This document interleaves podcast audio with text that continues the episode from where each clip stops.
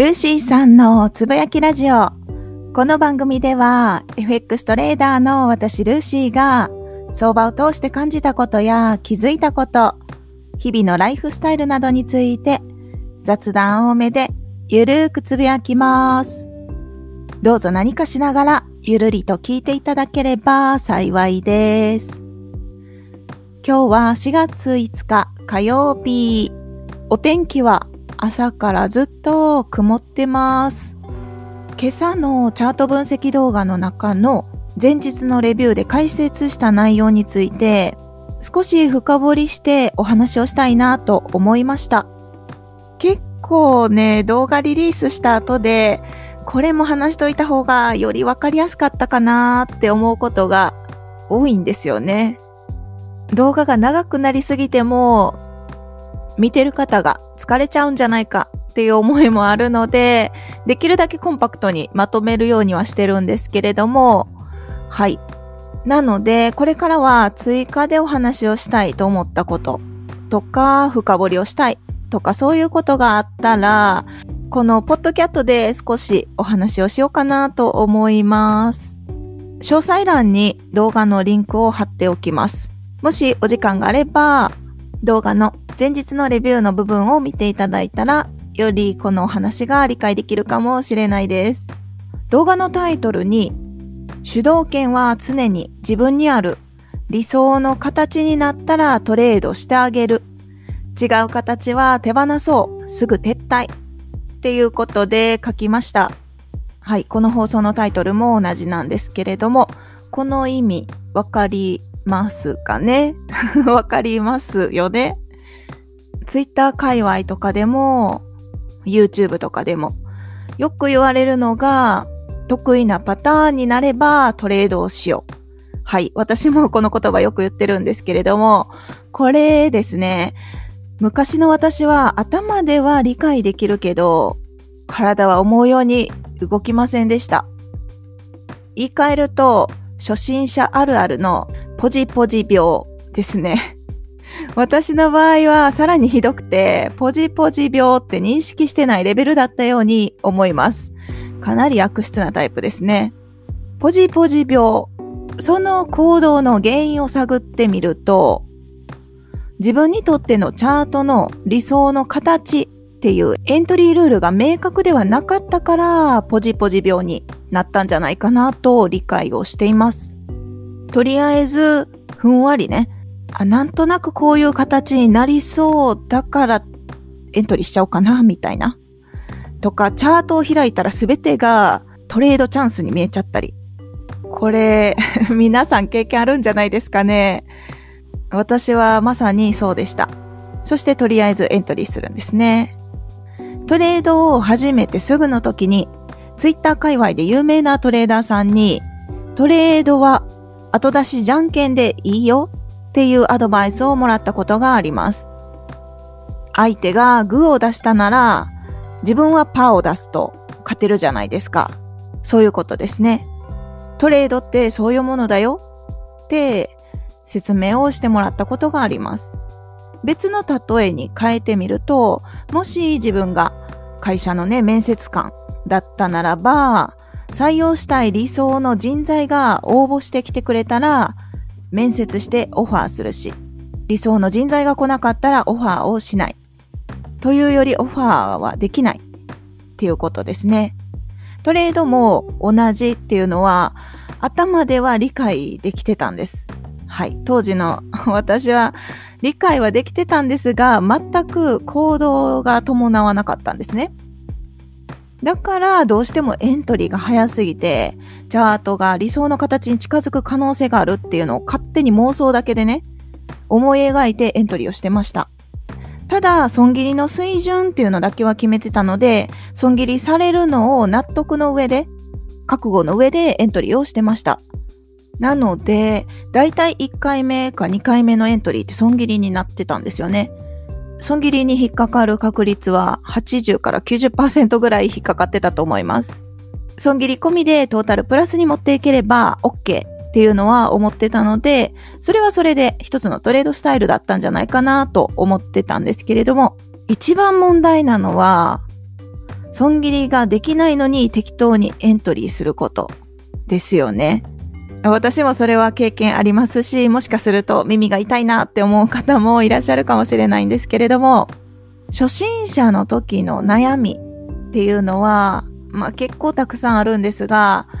今回ちょっとピックアップするのは3つ。1つ目がエントリータイミングですね。エントリーが早いことによって含み損になったり、損切りになったり、そして損切り貧乏になったりっていう部分と、2つ目が損切りがそもそもできないっていう問題。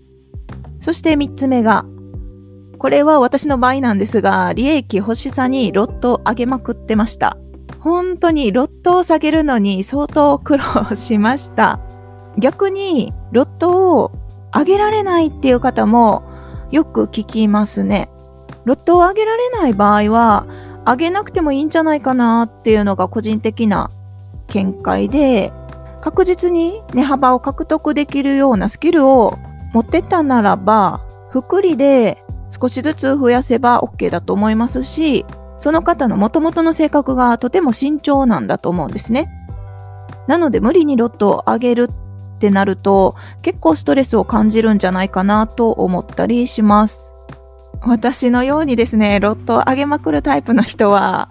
大きくプラスになることももちろんあります。だけど破滅も近いです。自爆系ですね。私はですね、全く慎重なタイプではないんですよね。昔から当たって砕けるタイプガンガン攻めちゃうタイプですね。そして自分で砕けて血まみれになっても気づかずに、はい、血まみれのまま歩き出すみたいなそういった タイプです。なので、今はこれでもだいぶ慎重になれるよう心がけて生活をしております。今お話ししたこの3つの悩み、初心者の時の悩みですかね。これって今もないことはないんですけどね。だけど、これらは悩み事ではなくなりました。なぜ悩み事じゃなくなったかっていうと、一言でざっくりまとめると、場数を踏んで経験値が長くなったっていうところと、フォレックステスターなどで過去検証して自力で集めた信頼ができるデータがあるからなんですね。エントリーが早い問題っていうのは FX って期待値でトレードをする作業なので自分の過去検証の結果とか経験値からここが期待値が高いと思ってエントリーしても値動きがどうなるかなんて誰もわからないじゃないですか。例えば毎回同じようなショートエントリーをした場合でもストーンとスムーズに加工する日もあれば、じわじわゆっくり加工する日もあれば、もちろん上昇する日だってあります。日々違う値動きをする中で、その中でもチャートが自分にとっての理想の形になって加工する確率が高いっていうところでエントリーを執行する。この一連のアクションがトレードをするっていうことであれば、そこにエントリーが早いっていう概念すらないんじゃないかなってちょっと思い始めました。いろんな値動きのパターンがあるっていうのが頭で理解っていうのではなくって自分の中でふとね、腑に落ちる瞬間って来ると思うんですよね。私の場合は来たんですけれども、それでようやく納得ができました。いろんな値動きのパターンがあって当たり前なんだ言葉で表すと当たり前すぎて、いまいちピンとこないかもしれないんですが、自分の中でふと、それがすっごい腑に落ちる時が来るんですね。だから、エントリーが早い問題っていうのは、今では悩み事ではなくなりました。エントリーが早いっていうこと自体は、結果論でしかなくって、その時ってわからないんですよね。なので、結果を見ながら、あとは微調整する。その材料の一つっていうような捉え方になりました。次に、損切りができない問題。これは、その人それぞれに抱えてる課題が違うから一概に言えないんですけれども、私の場合はだいたいロットが大きすぎて、証拠金に対してのロットがね、大きすぎて損切りができなくなるっていうことが多かったです。なので、ロットを下げることで、まあ一旦は解決するんですけど、ロットをいつも上げたくなる問題っていうのがまだあるんですね。そう、ロットを下げることに苦労したんですね。なかなか厄介です、本当に。ロットをなかなか上げられないっていう方から見てみると、ガンガンロット上げられる私みたいなタイプをいいなってもしかするとね、思ってくださる人も中にはいるかもしれないですが、絶対にそっち全然おすすめしないですよ。本当に自爆しちゃうことがあるので、大きく勝てることももちろんあるけど、その紙一重で破滅もあります。半年間は0.01ロットで固定するんだって当時ね、決めてスタートしても証拠金が増えてくると1ヶ月も経たないうちにロットを上げ始めたりするんですよ。やばくないですか？はい、病気なんですよ。その当時はもう自分のことを病気だと認定しました。認定した上でロットを上げるっていうのをいずれの未来の楽しみにとっておくことに決めました。このラジオでも何度もお話ししてますが、トレードスキルを磨くには、ロットっていう概念は、一旦横に置いといて、まずはピップスを獲得することだっていうことが理解できたら、本当にね、ロットに執着が湧かなくなった。興味がなくなった感じですね。だから悩みじゃなくなっちゃったんですよね。これらを気づいたきっかけは、やっぱり場数を踏んで経験が少しずつ長くなってきたっていうところと、フォレックステスターなどで過去検証することで自力で集めたデータがあるから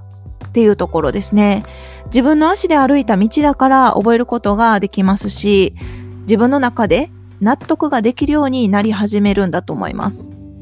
エントリー早い問題っていうのも、そんなもんなんだっていう気持ち、エントリーが早すぎて絶対ダメっていうのではなくって、まあそんなもんだよねっていうか、そ、そんなこともあるよねっていうんですかね。FX ってそんなもんだみたいな捉えた方が気が楽かもしれないです。私はそういう気持ちで割と納得ができました。損切りできない問題は、まずはロットを下げてみるっていうところに解決策があって、そして損切りこそが豊かになる近道だっていうことを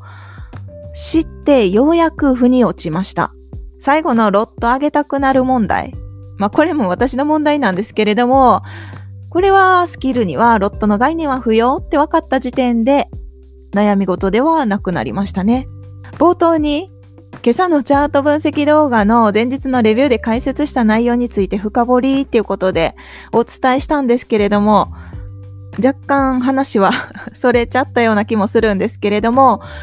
今日の話をまとめると、やっぱりこのタイトルにもあるように、主導権は常に自分にあるっていうことを忘れずに、自分にとってのチャートの形がね、理想の形になったらトレードをしてあげるぐらいの、ちょっと上から目線ですよね。そして違う形になれば、もう即刻手放すっていうね。受け身ではなくって自分の軸を基準に主導権を持って判断を下すことが大切というお話です。その基準を持つために何をしたらいいかってなると、やっぱり過去検証だったり、場数を踏むっていうことになってくるように感じます。もしなかなか過去検証する時間が取れないって思う方は、私が毎朝配信しているチャート分析動画を毎日見るだけでも何かヒントは得られるかもしれないです。動画の長さは長くても10分以内ですし、前日のレビューの部分だけだと5分ぐらいで見れます。2倍速なら3分以内って感じですかね。ほぼほぼ毎日同じようなエントリーポイントを解説してるので、ちょっと飽きちゃうぐらい同じなんじゃないかって正直思ってるんですけれども、その動画を見続けるだけでも、場数を踏むっていうのと知識上は同じになるので、それも一つの方法かもしれないですね。まあ、こんな偉そうに言ってても私もまだまだ道半ばです。なので、一緒にスキルアップを頑張っていきましょう。今日はこの辺で終わります。最後まで聞いていただきありがとうございます。それでは次の配信でお会いしましょう。